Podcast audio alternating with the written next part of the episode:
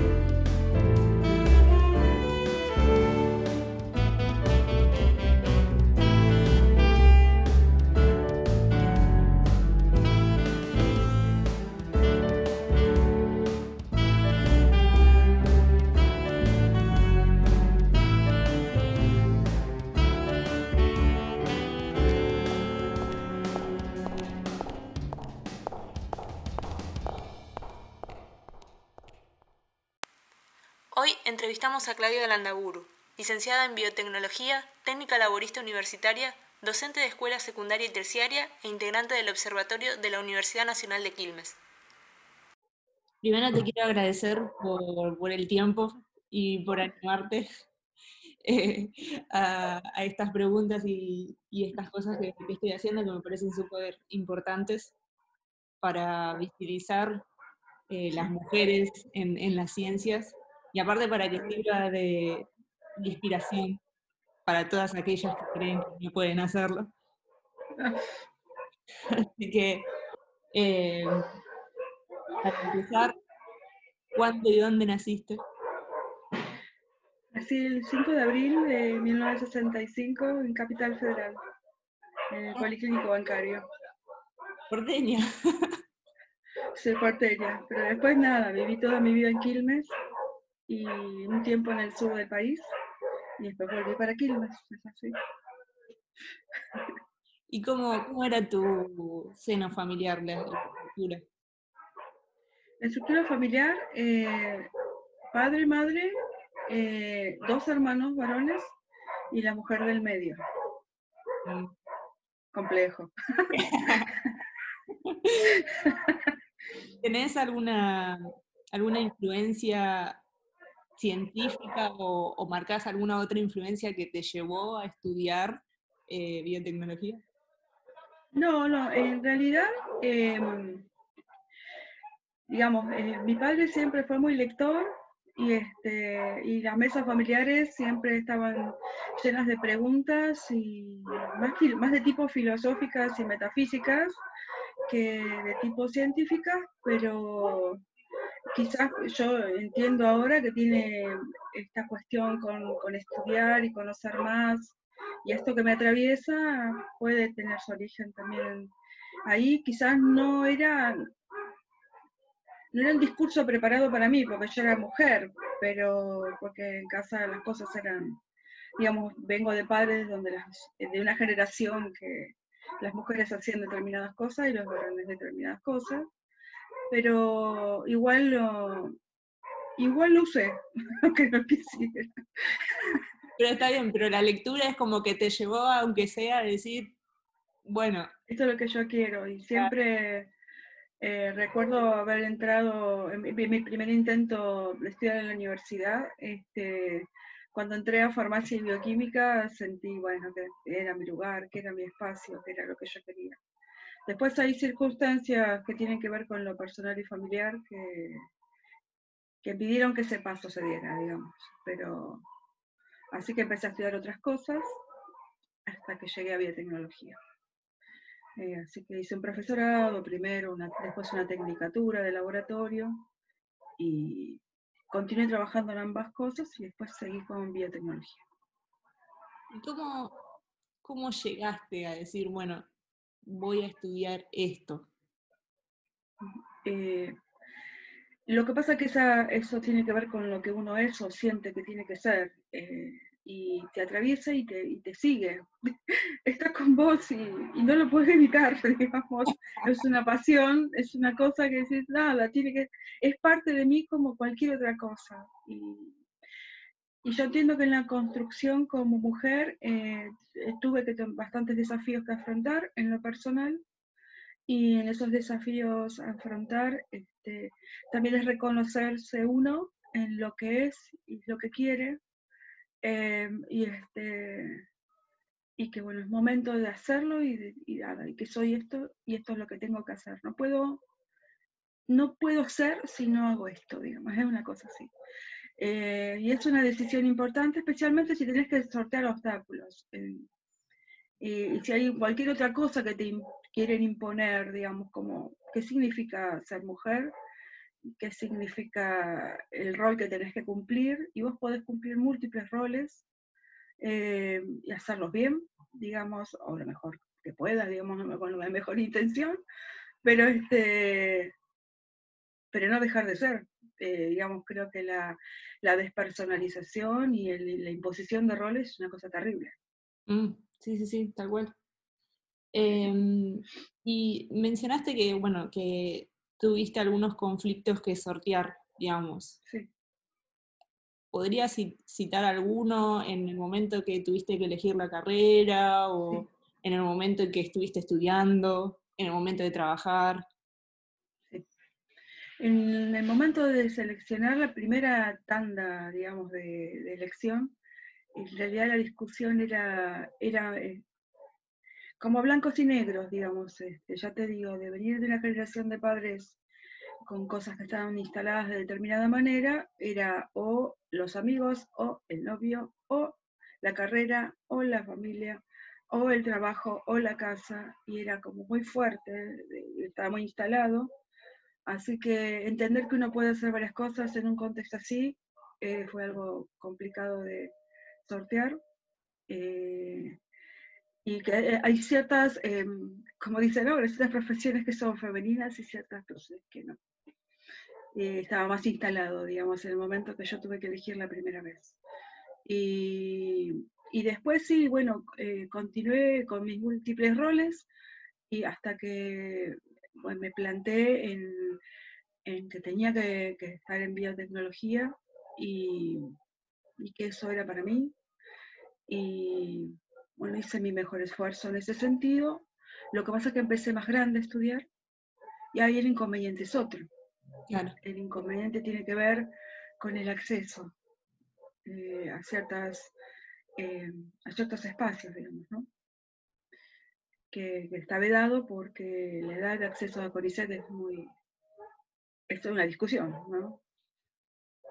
Eh, hay un montón de compañeros que están con, ese problema, compañeras. Esta cuestión de la edad de acceso a, a CONICET y es una, una escalada, digamos, que y la, y la falta de oportunidades laborales.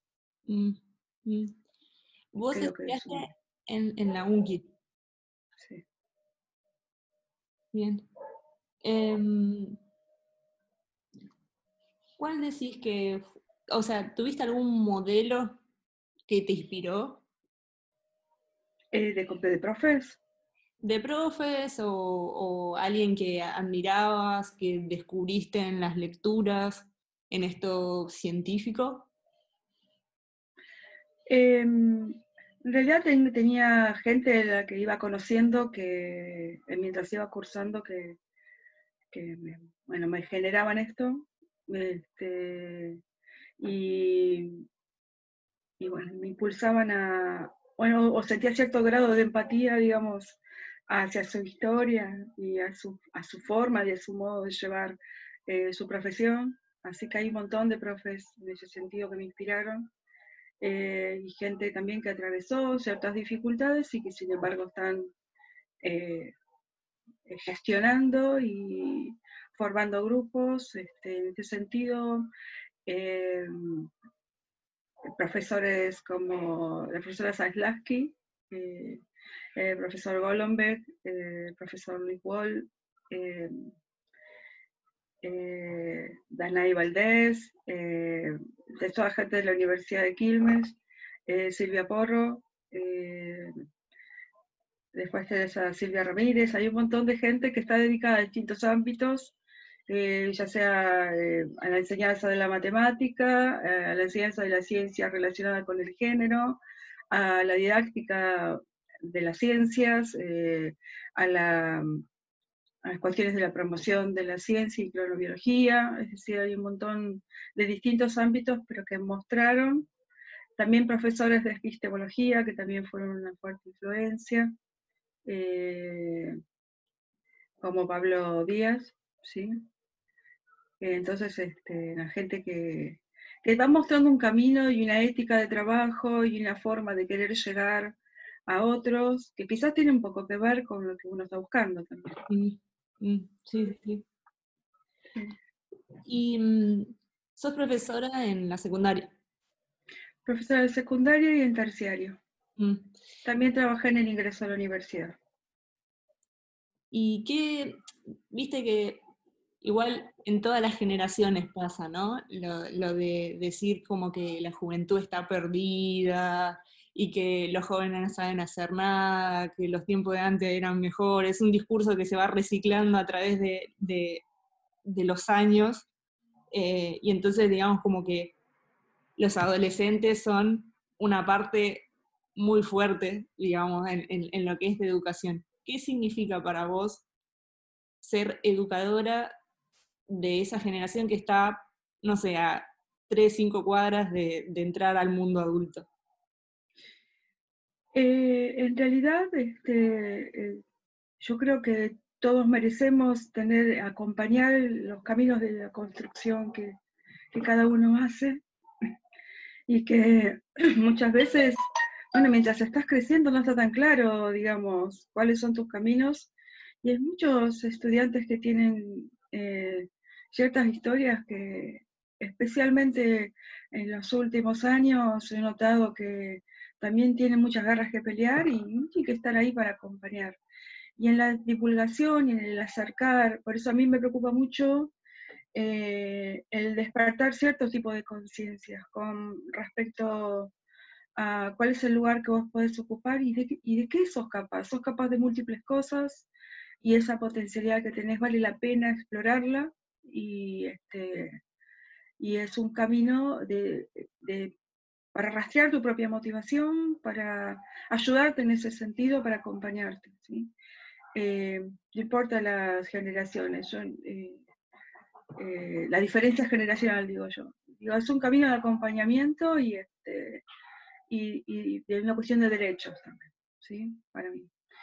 tiene que ver con eso, despertar la conciencia de lo que vos podés ser y, y aquí la cuestión de uno saber, uno vos podés conocer eh, la cuestión de contenidos, pero también tenés que eh, tener una discusión hacia vos mismo eh, de tipo ética y de la especialidad y de poder llegar al otro y también cuáles son las cosas que atraviesan y generan dificultades. en la enseñanza de las ciencias vos tenés este, una serie de lenguajes que, muchas veces condicionan. Y, se y históricamente se ha eh, planteado como una cuestión de prestigio el, lenguaje encriptado, ¿sí? Un lenguaje encriptado al que no todos pueden llegar.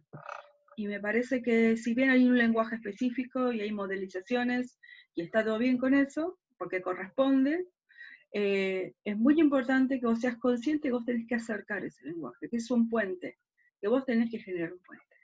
Así que mi trabajo de investigación también tiene que ver con eso con cómo generar esos puentes, cómo generar la negociación de significados entre lenguajes y como derecho.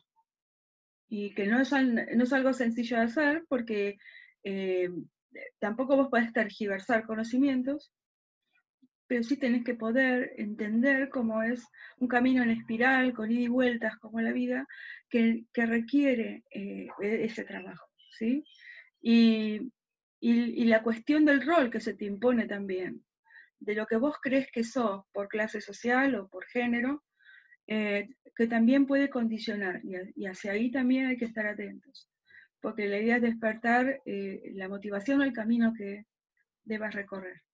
Eh, yo me acuerdo que una vez estuve, empecé un año trabajando con chiquitos, eran chiquitos, tenían 14 años, eh, y dije, bueno, vamos a, ver qué, qué, qué, sabemos hacer, qué sabemos en el saber hacer, ¿no? Nos plantamos. Y en el saber hacer de, de lo que hayan, eh, que les haya llamado la atención respecto a las ciencias. Eh, ahí me encontré con chicos chiquitos, pero que tenían muy bien delimitado que ciertas cosas de la ciencia y la tecnología estaban reservadas para los varones. Así que tuvimos una conversación con un grupo estudiantes eh, acerca de por qué los animaban a eso, por qué sentían que no podían y que seguramente desde que, exploraran, que discutieran, que, experimentaran y que trajeran algo que tenga que ver con movimiento, creación y a partir de materiales reciclados. Y bueno, trajeron una fuente de agua hecha con materiales reciclados las pibas y que estaba buenísima algunos chicos estaban con la típica linterna, ¿viste? Sí. acá esto enciende una linternita, qué sé yo. Digo, entonces eh, todo fue bienvenido, por supuesto, porque la idea era el saber hacer, dejar de estar pasivos, y, por qué les había llamado la atención eso, y por qué, eh, qué principios científicos había detrás de lo que ellos planteaban, y qué sé yo. Este, y ellas se animaron a hacer y ganaron la palabra. Entonces, es muy importante, eh, digamos, el rol docente en ese sentido. Y este año estuvimos trabajando con los estudiantes de profesorado en este tipo de em, reflexiones. Eh, primero, para que ellos conocieran el tema en discusión que tiene que ver con eh, vidas de ciertas científicas que no se conocen, eh, yo pensé que era algo que ya estaba más divulgado y sin embargo me encontré con la sorpresa que estudiantes de último año de profesorado de ciencias no habían tenido ese tipo de discusión a nivel institucional. Y después, este, em, historias, distintas historias que fuimos encontrando y a partir de esas historias eh, que la gente va contando, em, un poco preguntarles a ellos dónde estaba su vocación, ¿sí? de dónde había surgido su vocación, su querer hacer cosas, desde qué lugar. Empezaron a contar cosas muy interesantes. Eh, y después eh, lo que sentían, lo que les parecía, esto de que haya existido en algún momento eh, grados de discriminación muy graves que impedían el acceso a las mujeres a ciertas carreras y la verdad que este, se sintieron atravesados, digo, por el relato que ellos tienen, es como que algo que los movilizó, entonces creo que eso generó cierta conciencia. Y a partir de ahí empezamos a ver eh, un término que se llama coeducación, cómo vamos acompañando, cómo desde el rol docente, cómo desde el aula, nosotros podemos hacer algo diferente eh, y desde distintos niveles educativos y cómo desde ahí generamos espacios de creación y de despertar vocaciones más equitativos. Porque sin querer o por formación o por estructura personal, em, podemos estar siendo un obstáculo. Entonces, más allá de la divulgación, también pasa en que cómo, cómo manejamos nosotros la formación. Mm. ¿sí? Y desde ahí que la persona no tenga que darse cuenta sola, o, tarde, digamos, que dónde estaba. Yo me acuerdo haber entrevistado a una estudiante de la escuela media de Solano. Me decía, ¿por qué no hay talleres de tecnología? Dice, porque ahora yo me voy a meter a estudiar policía porque quiero tener trabajo, ¿no? Me decía ella. Y, este, y si yo hubiera tenido talleres de tecnología que a mí me encantan, dice, capaz que hubiera decidido otra cosa. Que me lo estaba diciendo a punto de egresar, ¿no? Entonces creo que hay un camino de que profundizar, más allá de em, este, generar la conciencia inicial de, que hay un montón de gente que ha atravesado obstáculos y siguió sus vocaciones a pesar de las dificultades y que hay que visibilizar, ¿sí? También empezar a trabajar hacia adentro cómo esto se tiene que revertir, cómo despertar vocaciones tempranas y ayudarlos en ese camino, ¿no?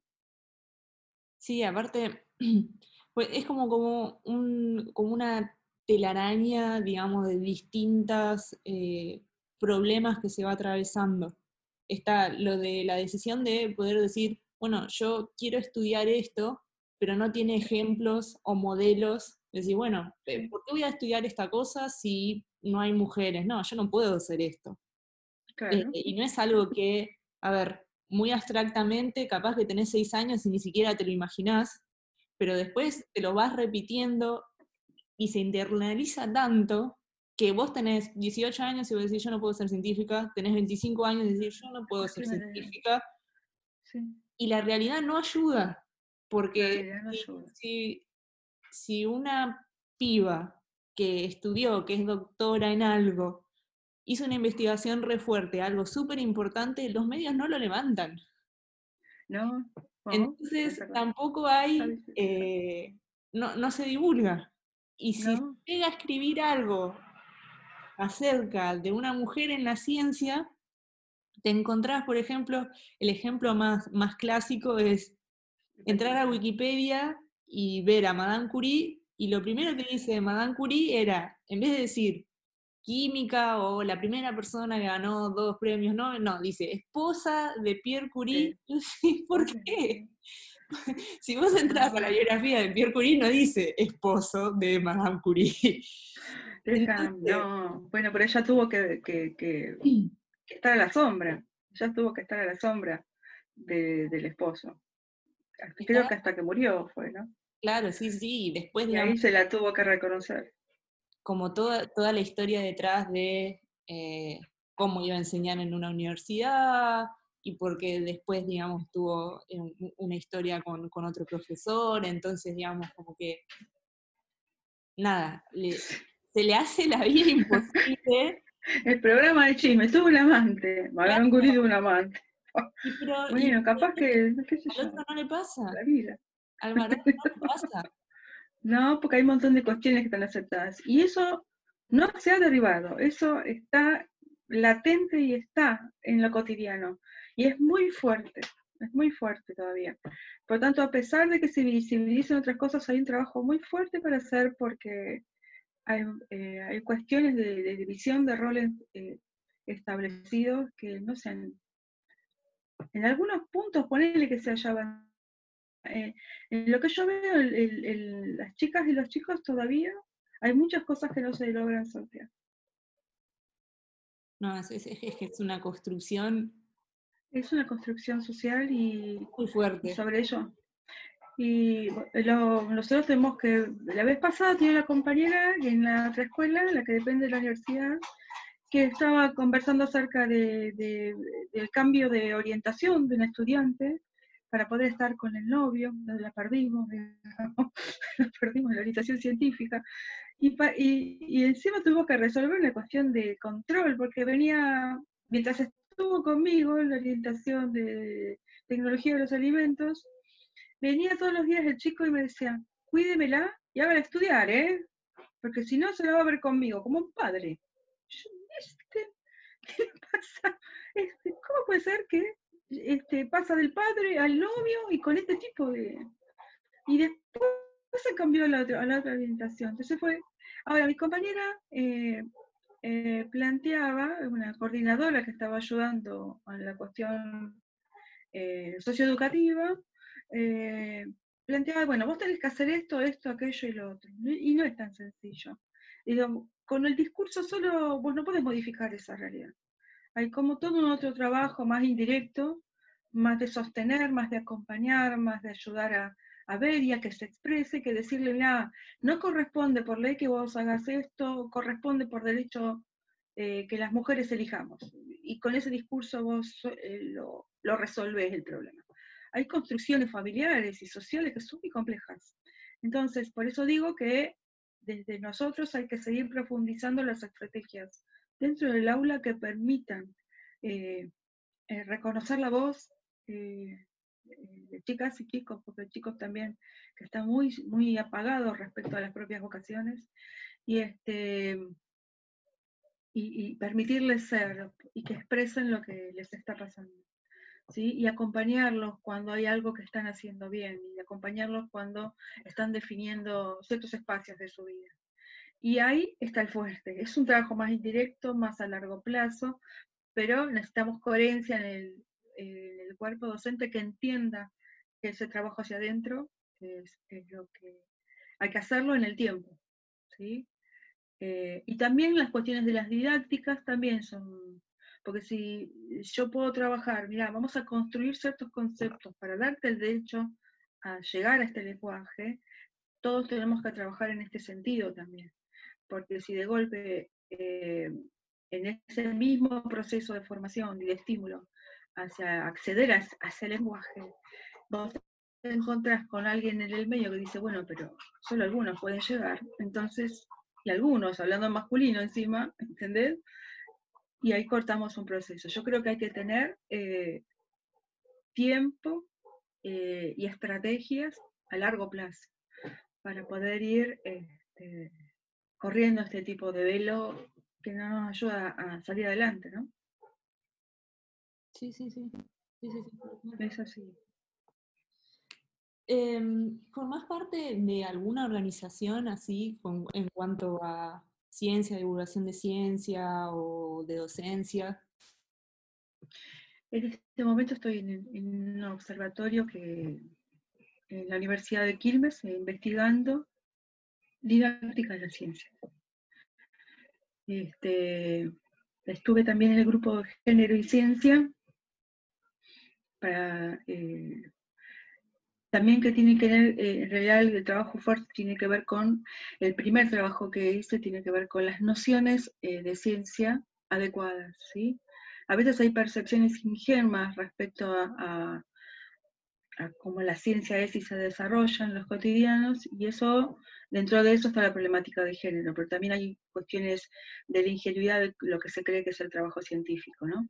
Mm. Y estuvimos trabajando con un proyecto con la Universidad de Islas Baleares, eh, el proyecto ENSIR, y se, y se trabajó en distintos aspectos. Esos hicieron unos cuestionarios de opinión muy bien desarrollados, porque trabajar sobre lo que es opinión es algo difícil de, medir, digamos.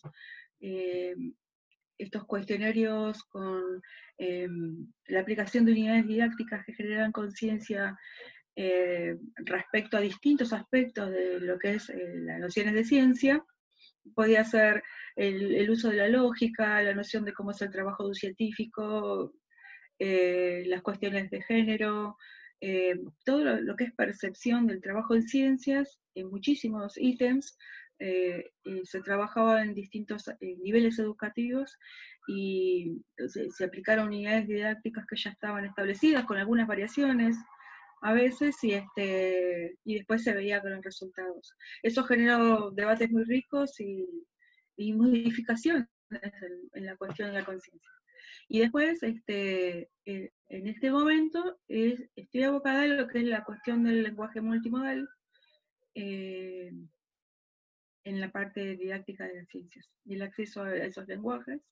Y después en la escuela eh, secundaria de la Universidad de Quilmes, estamos tratando de continuar y dar continuidad a distintas eh, talleres y estrategias respecto a la visibilización de las mujeres eh, en distintos ámbitos, eh, no solo en ciencia y tecnología, sino en la comisión de mujeres también para permitir expresar y, que las chicas tengan su voz, se, se genera una serie de debates, así que estamos todavía construyendo, en realidad este año estamos viendo cómo eh, generamos mayor conciencia a nivel de ciencia y tecnología, cuestión que se inició el año pasado con la orientación en programación, mm. este, para, para tener eh, que más chicas estuvieran en estas orientaciones, porque el problema es que hay muy pocas, muy pocas chicas, y eh, combinando con gente que está en el área de género, en los talleres de de mujeres, digamos. Entonces estamos combinando la acción previa que han hecho ellas con la acción ahora ligadas a las orientaciones de ciencia y tecnología. Vamos a ver si este año sale algo integrado que nos permita como institución tener como una mirada general. Porque este, nosotros también tenemos que romper con, con, una cuestión de comunicación que tiene que ver con los de ciencia y tecnología son raros. Entonces no se pueden juntar con los de ciencias sociales. Ustedes que hablan de ciencia, como, ustedes, ¿cómo que me decían la otra vez las profes? Hicimos una feria de ciencias, ¿no? Todo el fin de año hacemos una feria de ciencias. Y este, y bueno, entonces armamos el laboratorio, las aulas, los chicos muestran todas sus cosas y estaban las profes de historia y de geografía. Me decía, ustedes que hacen su feria de ciencias como si nosotros no hiciéramos ciencias, ustedes nos, y bueno, no, todos estos trabajos nosotros nos tenemos que, tenemos que ir rompiendo esas barreras. Porque donde nosotros rompemos esas barreras, también somos modelo o ejemplo de, de romper otras barreras. ¿sí? Entonces, cruzar diálogos, por ejemplo, en el área, en el área que estoy coordinando con una compañera que es eh, tecnología de los alimentos, este, preparamos materiales para que los profesores trabajen eh, en las áreas específicas de química, de biología, de tecnologías, pero también en los cruces de ciencia, tecnología, sociedad y ambiente, que atraviesan muchas cuestiones que se pueden debatir y construir en distintas áreas. Así que eh, incluimos a, todos los profesores sociales, de economía y este, de salud, digamos que integramos los saberes y que esa, esa, problemática que atraviesa múltiples espacios este, merece ser este, trabajada en distintos ámbitos, ¿sí? con todo, con el respeto a, cada una de las áreas. ¿no?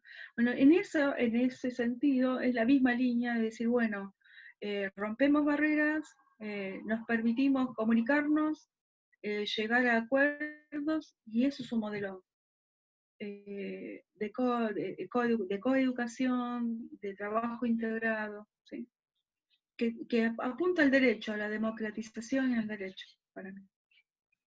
Hace, hace falta mucha reflexión dentro de eh, las mal llamadas ciencias duras, que nadie piensa, o sea, está como el sentido común de pensar que la ciencia y la tecnología son neutrales, y es absolutamente nada que ver, es una construcción totalmente falsa, está totalmente sesgada, y es necesaria mucha reflexión con respecto a eso, porque es la ciencia que se hace está sesgada, la tecnología que se hace está sesgada, y no, o sea, es, es como, es doloroso y es bastante decepcionante estar del lado del rubro de la tecnología y encontrarte con, que es algo totalmente asumido, digamos, como que no hay machismo, no hay racismo, no hay eh, discriminación de distintos estratos sociales, de los chicos que se van a determinadas universidades, piensan que no existe y es como... es muy difícil, por eso digo que sin que quitar seriedad a lo que correspondería el, conocimiento específico y cómo abordarlo y un trabajo científico serio, esto no significa, este, no significa que eh, no se pueda tener cruces con otras áreas, que no se pueda hacer discusiones serias en otros sentidos. Y en, nuestro caso, las didácticas, nosotros tuvimos discusiones muy serias respecto a qué se debe enseñar y qué no y de qué manera. Porque si es encriptado es serio. Si voy, pero no es la forma, porque no terminas de hacer entender al otro qué estás buscando. Eh, eh, y no significa que uno hablan del contenido, que uno sea poco serio respecto a lo que enseña. Al contrario, estamos hablando de acceder y despertar ideas y mejorar la creatividad y de, generar eh, mejores entonces científicos, científicas, que entiendan cómo están atravesados a nivel histórico-social, que lo entiendan, eh, que esto que los atraviesa, también, si vos sos más consciente de que hay cosas que no están tan definidas, entonces haces otra clase de preguntas, porque no digas que hay, hay determinados temas que se investigan, porque es así, por la costumbre. Y otras áreas no se, no se abren por el solo hecho de, la costumbre, de la fuerza de la costumbre. Y eso no, eh, no, no, se puede tener un discurso peyorativo por el solo hecho de que estás bajo una posición ingenua de lo que corresponde a la naturaleza de la ciencia. La naturaleza de la ciencia y la tecnología está atravesada por cuestiones sociales, históricas, económicas, por el mismo ser humano, y, así como sus exaltaciones o sus miserias, y, este, y eso condiciona cosas, eh, por supuesto que la ciencia ha hecho cosas maravillosas, pero hay que seguir avanzando con estas miradas, creo yo, ¿no? Y bueno, hay múltiples trabajos para hacer, desde las mismas investigación científica eh, em, y, después desde, las desde la formación. Desde la formación. Hay mucho trabajo para hacer. Esto que está haciendo es su camino, ¿sí? Con las cosas que me he encontrado, aparte, con las cosas que me he encontrado, empezando a navegar archivos, eh, buscando acerca de, se me había ocurrido hace unas cuantas semanas, cuando era el día de, de los ingenieros y de las ingenieras, dije, bueno, a ver, ¿quiénes fueron las primeros cinco ingenieras del país? no había nada, pero no había nada, no podía establecer cuál era, claro, o sea, si la primera ingeniera del país, que fue también la primera ingeniera de Latinoamérica, se recibió y tuvo que esperar 10, 11 años a que le dieran el título porque no existía la palabra ingeniera, o sea, todo lo que venga después, yo decía, y bueno, y claro, pero no hay, no, se podían encontrar fotos, a veces costaba encontrar en qué año habían nacido. Eh, y, estamos hablando de, gente que hizo mucho, porque no es que dice, bueno, estudió ingeniería y colgó el título en su casa y no hizo más nada. Formaban parte del círculo de inventores, eh, eran, eran sufragistas, hacían un, labor de, de militancia en todos los sentidos y no se las nombra. Sí, no se las nombra, ¿no? No, porque no forma parte de lo que está establecido. Y con eso hay que romper. Igual las cosas cambian, si, se hace un trabajo y se sostiene el trabajo, como digo, eso ya hace los procesos, se sostienen, llegamos a acuerdos, los grupos de trabajo, no trabajamos solos, trabajamos eh, la grupalidad, el hecho de la discusión, la grupalidad y el sostener en el tiempo, seguramente hay conductas que van a cambiar. Este, pero hay que hacerlo el trabajo y hay que sostener. Y evitar las contradicciones en lo más que se pueda en este sentido. Por eso digo que el trabajo grupal y discusión aporta riqueza y, minimiza esta cuestión de la contradicción constante. Pero no nos encontramos nosotros una discusión tajante entre lo que es nivel educativo y es acercar eh, las ciencias, digamos, a, la población. Pero una cosa no quita la otra, al contrario. Vos despertás otra clase de competencias si sabes bien cómo divulgar, sin dejar de conocer, sin dejar de saber. A, mí me pasa con los estudiantes de profesorado, que muchos tienen ideas así como locas, les surgen ideas re locas, creativas, súper creativas, pero están diciendo cualquiera, ¿viste? Entonces, bueno, volvamos a la fuente, ¿de qué se trata este fenómeno? Volvé a estudiar todo y después volvamos a esto creativo que es buenísimo, pero no negarlo, ¿sí? Explorar lo mejor, fíjate si estás haciendo las cosas como corresponde, a nivel contenido, y después volcar esta creatividad para generar el acceso al otro, ¿no? Eh, esta discusión es una tensión que no es fácil de sortear. No es fácil de sortear. Y, este, imagino entonces con los roles que cada uno tiene que ocupar las mismas tensiones. La, la costumbre es el que hace esto. Por lo tanto, esto, ¿pero por qué? Discutamos por qué. Y dejaba ese espacio. Bueno, son procesos arduos, pero que necesitan más acuerdo, más coherencia y llevarlos en el tiempo hasta que se produzca el cambio. ¿Cuál dirías? que, también. ¿Cuál dirías que es el, mejor recuerdo? ¿Cuál dirías que es el mejor recuerdo que tenés de la profesión dentro de, de todas estas investigaciones y preguntas que te que estuviste trabajando? El mejor recuerdo y el, cuando más entendés que el otro entendió, que cayó en esto de, wow, mira, y esto es lo que yo puedo hacer, no sabía que esto estaba pasando. no sabía que esto estaba pasando. Y es terriblemente injusto, y yo puedo hacer algo por esto. Especialmente los estudiantes de profesor. Fue, me encantó. incluso me acuerdo que un estudiante me puso, me armó una poesía respecto a lo que le había generado la discusión de género y cómo su rol podía cambiar las cosas. Me armó un poema muy largo y yo digo, oh, le llegué al corazón. ¡Qué genial! Listo, ya cambió, ya, la ya está atravesada. Si está atravesada va a hacer algo al respecto. Y bueno, se me siguen parando los pelitos. muy, muy, muy emocionante, te, te, te traspasa terriblemente. Te traspasa.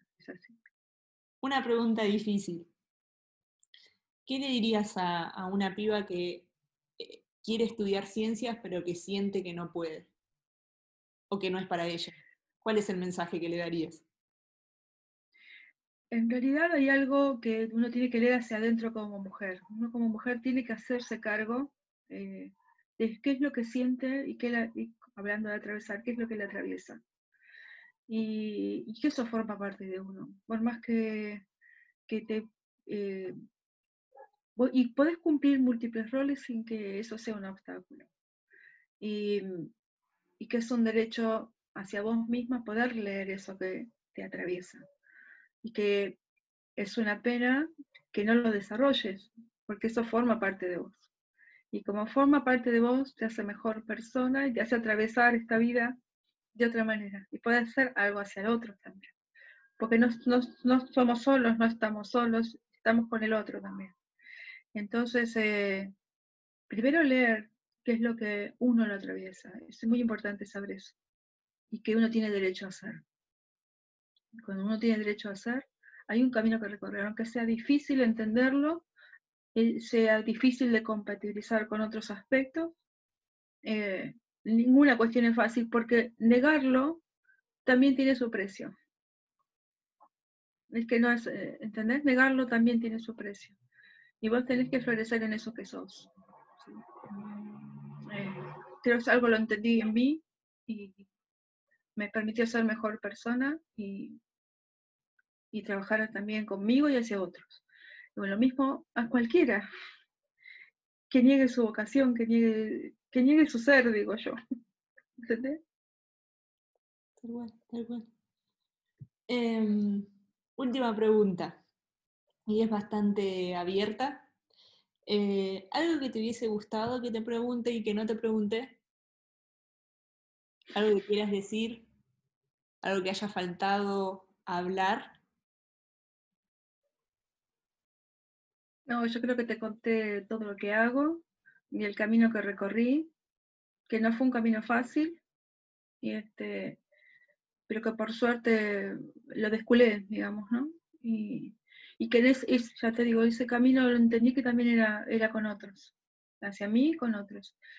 Em, pero bueno, tuve que atravesar un montón de situaciones que ya te las conté, digamos, así que esa es mi historia.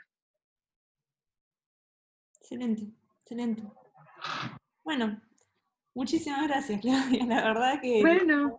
me quedo con, un montón de, preguntas y de, cosas para hacer, para pensar, sobre todo estudiando epistemología ahora, así que uh, hay, un trabajo hermoso en la epistemología.